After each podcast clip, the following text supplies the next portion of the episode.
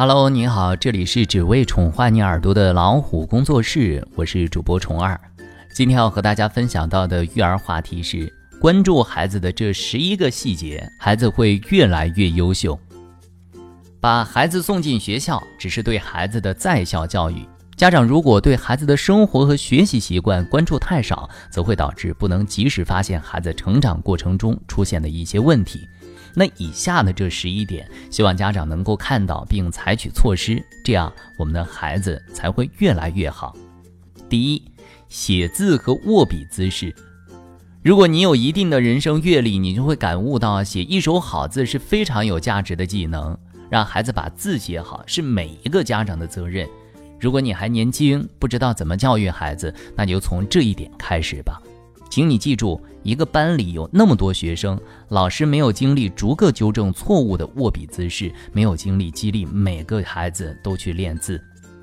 第二，叛逆期的冲撞，孩子到了四五年级就敢跟你顶嘴了，这是你没有做好规矩教育，把孩子惯的。记住，对孩子的缺点要对症下药，尤其是对原则问题，就是不能让步。譬如作业完不成，就是不能睡觉。关上电脑就是不许玩游戏，请你一定记住，五六岁开始，如果你舍不得对孩子说不，那么到了十几岁，你就不敢对孩子说不了。不要埋怨孩子不听话，在孩子几岁的时候，你就埋下了隐患。还请你记住，老师管不了沉重的逆反心理，学生往往怕老师，但是孩子不一定怕你，就是因为你没有制定让孩子尊重并且畏惧的规矩。第三，读书的兴趣，读书的兴趣是从小时候就开始的。两三岁的时候，孩子就该看书了。此时，孩子爱不爱看书跟父母的表现有直接的关系。家里的书多，孩子就读得多；家里没什么书，孩子就不喜欢读书。那父母没有给孩子传承给爱读书的习惯，那孩子怎么爱读书呢？孩子从记事起对父母读书就没有印象，那孩子只能模仿读书以外的事情。请你记住，不要试图通过老师培养孩子读书的习惯，习惯应该是家长培养的。家长做出表率了，那孩子就会以家长为榜样。如果你忙于生计，没空读书，那好，将来你的孩子在知识面上就会有缺陷，在认识能力上就会有差别，将来写文章就会出现力不从心的现象。第四，快乐教育。如果家长一直以为孩子上学很辛苦，一直以为国外教育多么好、多么优秀，国外孩子没有作业可以无拘无束，除非你现在把你孩子送到国外，要么就不要有这种育儿理念，因为你改变不了中国的教育大环境，你这样的想法最终是害了孩子。事实证明，凡是开始讲究快乐教育的家长，到头来你会发现，孩子会越来越不听话，在班级与集体格格不入，孩子成长的过程最痛苦。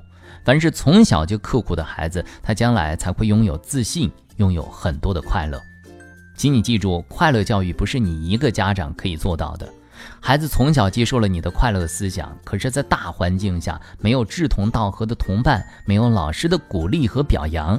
因为他与大家背道而驰，老师不可能天天表扬他，那么这样的他其实并没有快乐，他就会变得孤独、偏执、逆反。一旦你发现了这些现象，那就后悔莫及了。第五，争胜心。如果家长信誓旦旦地要求孩子夺得某个名次，并且为孩子的学习付出关注和代价，那么孩子的成绩距离家长的目标差距就会越大。如果你对孩子要求成绩差不多，弄个中上游就可以了，那么你家孩子也不会考到前几名。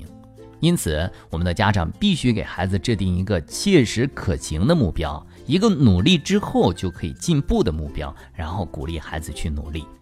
如果孩子因为学业的懈怠而导致成绩下滑，此时适当的惩罚、写检查都是可行的。请你记住，父母的心气高，孩子的斗志才高。这种遗传的气质不是老师教的，老师也教不会。第六，关于网瘾，对于一个有网瘾的孩子，尤其是男孩，他形成网瘾的过程就是父母失职的过程。记住，孩子最初有网瘾，责任就在父母。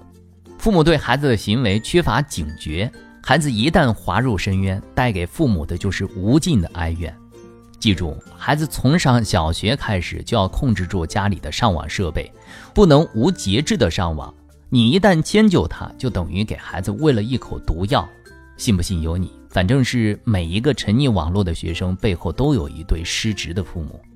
请你记住，当学校老师接手管理你家孩子的时候，孩子的习惯已经成型了。不要指望着老师关注你家孩子的缺点。老师顶多是在校园和课堂上管管你家孩子，而类似于这样的很多的行为都是发生在校外的。七、生活习惯，家长爱卫生，孩子也就爱卫生；家长乐于助人，孩子也就乐于助人。要想让孩子成为高尚的人，那家长的行为绝对不能卑劣。请你记住，老师给孩子的多是课本的知识，课本以外的，尤其是生活习惯、做人道理等等等等。家长。永远是孩子的每一任老师。第八，面对现实，迎接考验。凡是抱怨孩子功课压力大的家长，孩子也会觉得学业多，自己学习累。凡是告诉孩子学习能改变命运，风雨中这点痛算什么？这样的家长教育的孩子也会越坚强，变得对生活充满信心。天下的学生想要学习好，都是一样的累。作为家长，无论是老板还是工薪阶层，或者是普通百姓，都在辛苦工作而为谋生。学习远远比艰苦谋生容易多了，家长何必心疼孩子累呢？难道你希望孩子到了中年比你还辛苦吗？请你记住，老师给孩子布置的作业都是对孩子的磨砺，不要指望着老师培养你孩子的意志。我们明明知道很多作业都是没用的，但是它是成长的过程。咬紧牙关吧。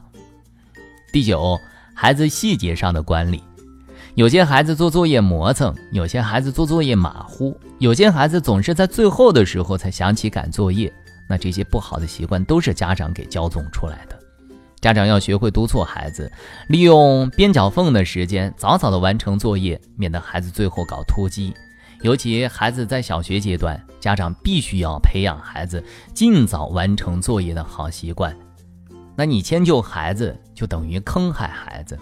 完成作业了，剩下的时间，孩子可以读课外书，可以休闲。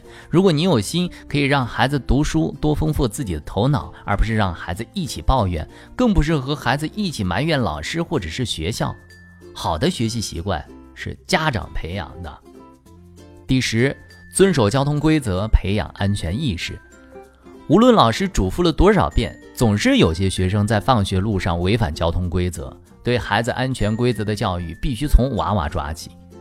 家长别闯红灯，别抱侥幸心理。